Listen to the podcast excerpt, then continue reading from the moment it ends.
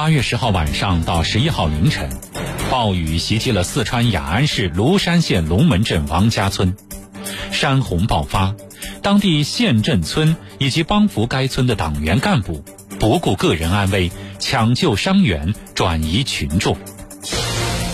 在这场山洪中，李本兰的三十九岁的儿子和四十岁的女儿被洪水冲走，李本兰紧紧扣住墙壁逃过一劫。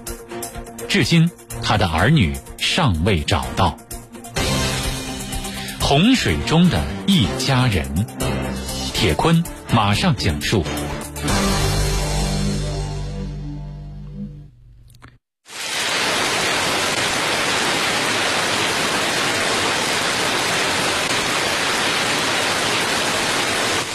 八月十号晚上，雨一点点的下大。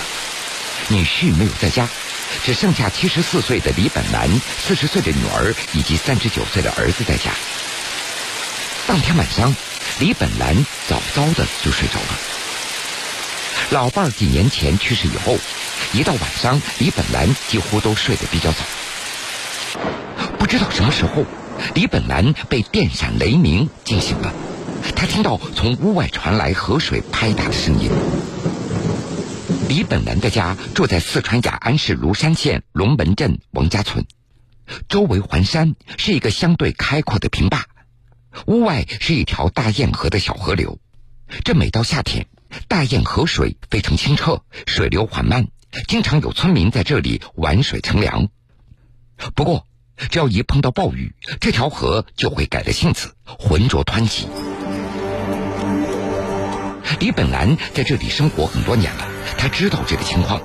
他正准备起身看一看外面的情况，他就听到儿子突然叫他：“妈，水已经倒灌进屋子里了，我们赶紧起来舀水。”因为下雨，晚上十二点左右就停电了。李本兰摸黑出了房间，他看到儿子和女儿正站在堂屋大门的两侧，拿着家里的桶，使劲将堂屋里的水往外泼。一桶又一桶，但是屋里的水不见少，反而那是越来越多。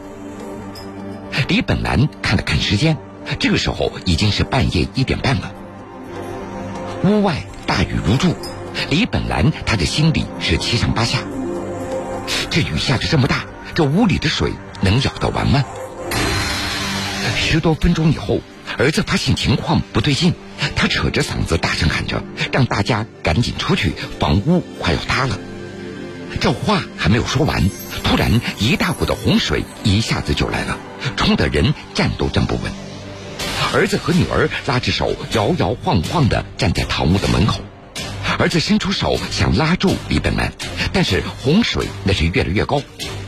李本兰他的腿脚本来就不方便，在水中行走更加艰难，他只能扶着墙一点一点的往屋外移过去。洪水荡起来了，让人一摇一晃。李本兰正艰难的移动着，忽然一股猛烈的洪水冲了过来，屋门外的儿子和女儿立即被卷走了。短短几秒钟的时间，他们就消失在洪水之中。李本兰喊了几声儿女的名字，但是没有任何回应。他还以为孩子们出去找了一个地方安全了。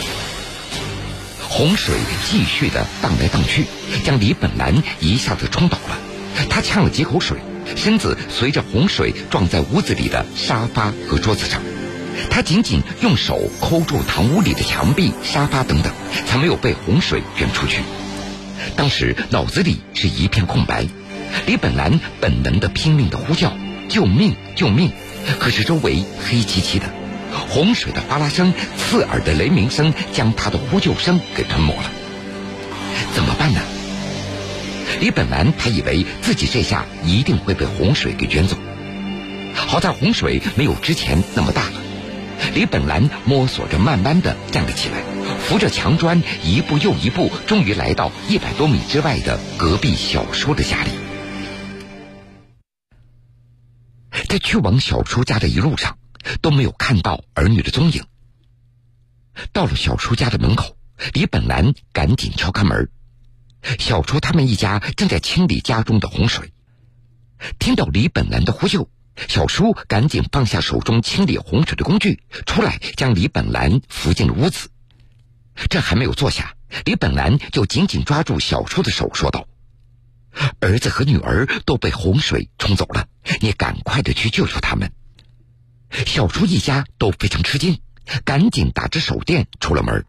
但是屋外漆黑一片，河水咆哮，没有人敢下水，大家也只能在屋子周围找了找。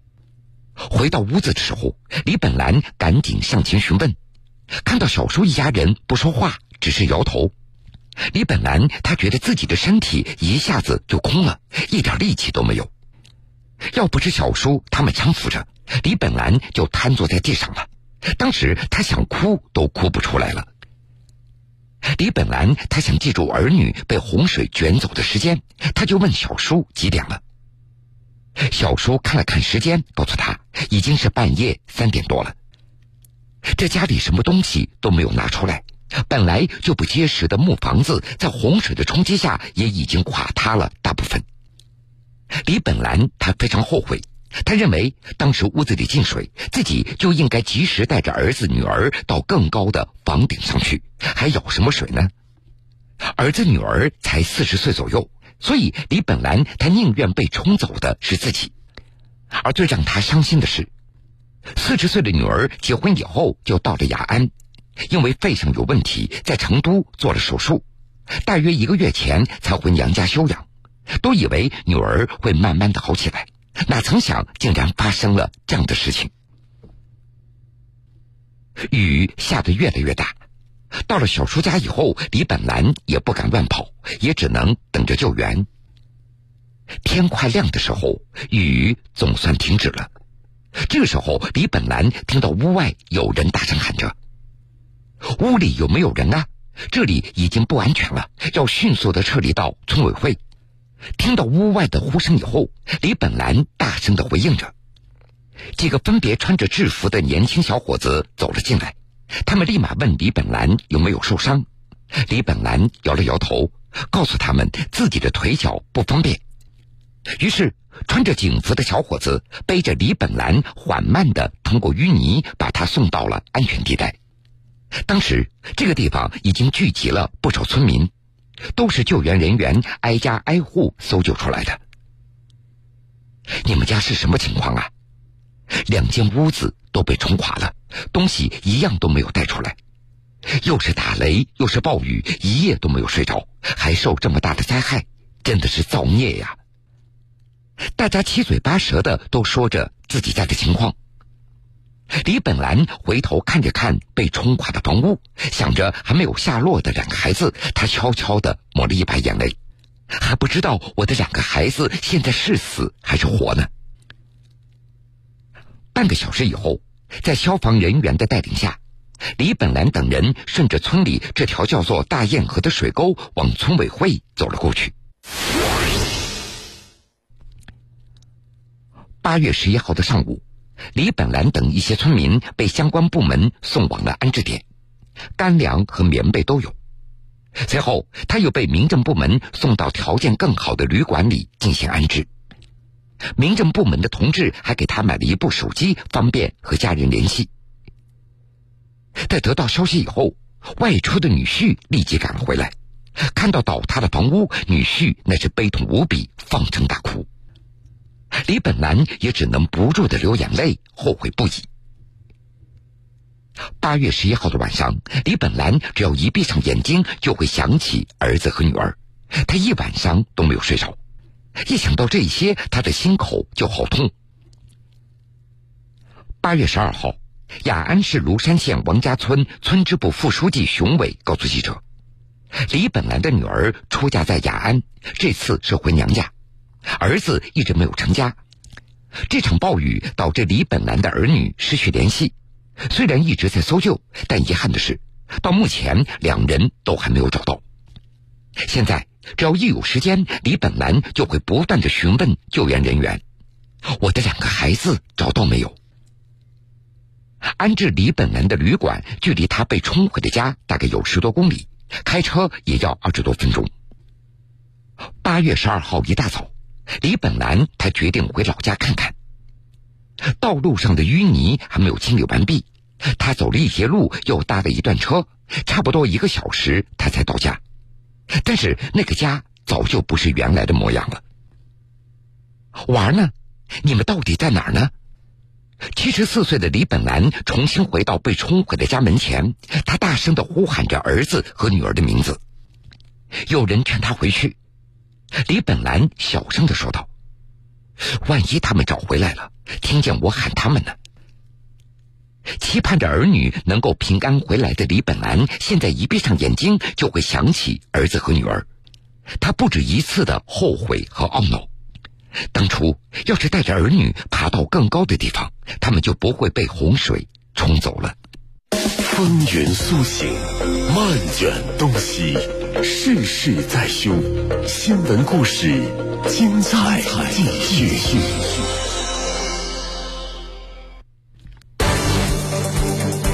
八月十一号凌晨两点半左右，四川雅安市芦山县龙门镇王家村突发泥石流。五秒的时间，程凌云被泥石流裹着，冲到了百米之外的山下。那一刻，程凌云是绝望般的无助。他拉着岸边的竹子上岸，从没过大腿的泥流中往上爬，奇迹般徒手挖出了老婆和孩子。但他内心依旧悲伤，父亲死了，喊救命的发小自己也没能救出来。铁坤继续讲述。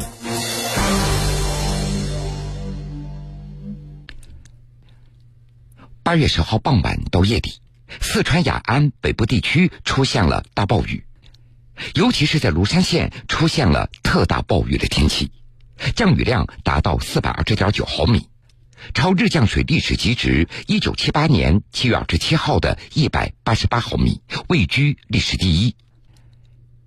程凌云的家就在芦山县龙门镇王家村三组一条河沟的旁边。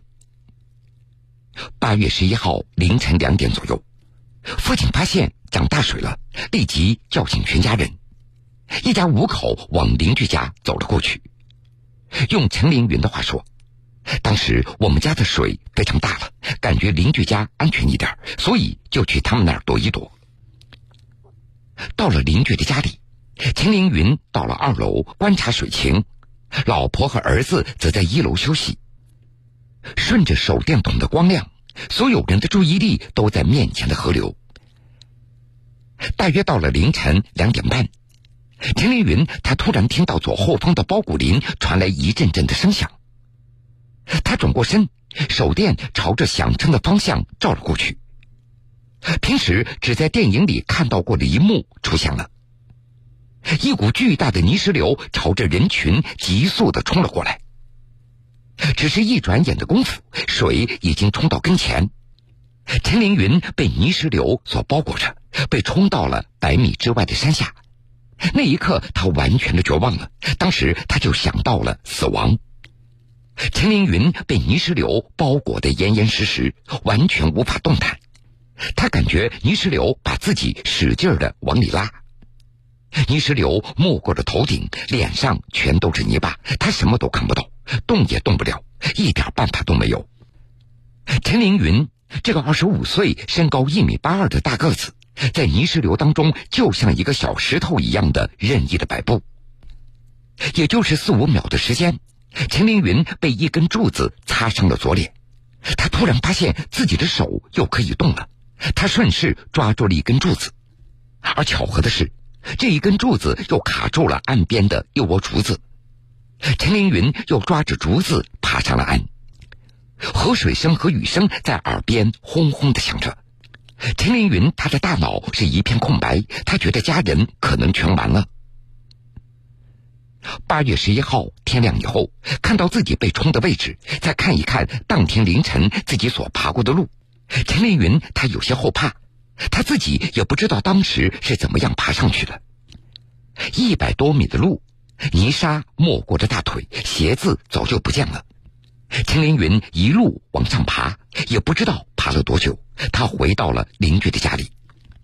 而庆幸的是，在夜幕当中，他听到了妻子、孩子的声音。四周一片漆黑，陈凌云顺着声音跪在地上摸索着。正摸了一会儿，他摸到了一个头，是妻子。非常幸运，儿子也被埋在了旁边，也是露出了一个头。徒手挖了不知多久，陈凌云的母亲忽然从旁边过来了。事后他才了解，原来一大波的大水刚好冲走了压在母亲身上的一棵大树。母亲听到声音，也赶紧过来帮忙。在徒手挖妻子的时候，妻子说自己的脚被压住了，陈凌云就不停的摸着。突然，他摸到了一只脚，不过妻子却说那只脚不是他的。陈凌云立即把这只脚的鞋子脱了下来，他仔细的看了看，突然他内心涌起了一股巨大的悲伤，那是父亲的脚，他喊着爸爸，没有回应，他尝试着拉着这个脚，但是拉不动。在把妻子、孩子挖出来以后，陈凌云他也尝试着再挖一下父亲。但是父亲的身上压着一些东西，太重了，实在搬不动了。陈凌云的体力都没有了，他知道父亲完了。就在当天下午，救援队把父亲挖了出来，确认已经死亡。八月十二号下午的四点，距离从泥石流死里逃生已经过去了三十六个小时。陈凌云，他依然是心有余悸。他摇摇头，对记者说道：“太可怕了，不经历真的没有办法体会到那种绝望。”经过检查，妻子、孩子也没什么大的问题，但是母亲伤势较重，胸腔积水，三根肋骨骨折，腰椎骨折。陈凌云他也是一身擦伤，腹部疼痛，不过他一直没有到医院治疗。因为他的心情非常糟糕，非常伤心。原来，他在去救老婆孩子的时候，听到了发小陈海燕的呼救声，不断的喊着救命。当时，陈凌云不断的安慰海燕：“坚持一下，我马上过来救你。”二十五岁的陈海燕是村里的大学生，当天她刚刚回家，她既是陈凌云的发小，也是邻居。陈凌云一边在挖着妻子孩子，一边在呼喊着陈海燕，但是第一声以后就没有听到第二声了。当天下午，陈海燕和母亲的遗体被找到。根据当地政府的通报，庐山县暴雨引发泥石流，死亡六人。二十五岁的陈凌云在家中排行老三，上面他有两个姐姐。在庐山县人民医院里。不少听过陈凌云故事的村民都在不断的安慰着这个小伙子：“你已经非常厉害了，不要自责。”陈凌云他也觉得非常幸运，不是吗？家里五个人活下来四个，但是一想起父亲和自己的发小陈海燕，他的眼睛又红了。我还是觉得非常心寒。现实的是是非非。人生的悲欢离合，人生的悲欢离合，生活的酸甜苦辣，甜苦辣。新闻故事，我的故事，他的故事，还有还有你的故事，你的故事。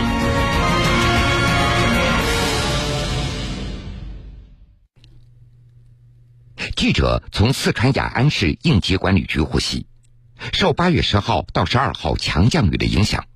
截止到八月十三号中午的十一点，雅安市芦山县禹城区宝兴县天全县等七十六个乡镇不同程度的受灾，造成七人死亡、七人失联，受灾人口达到四万零三百四十二户十四万三千零六十人，紧急转移安置一万五千五百九十人。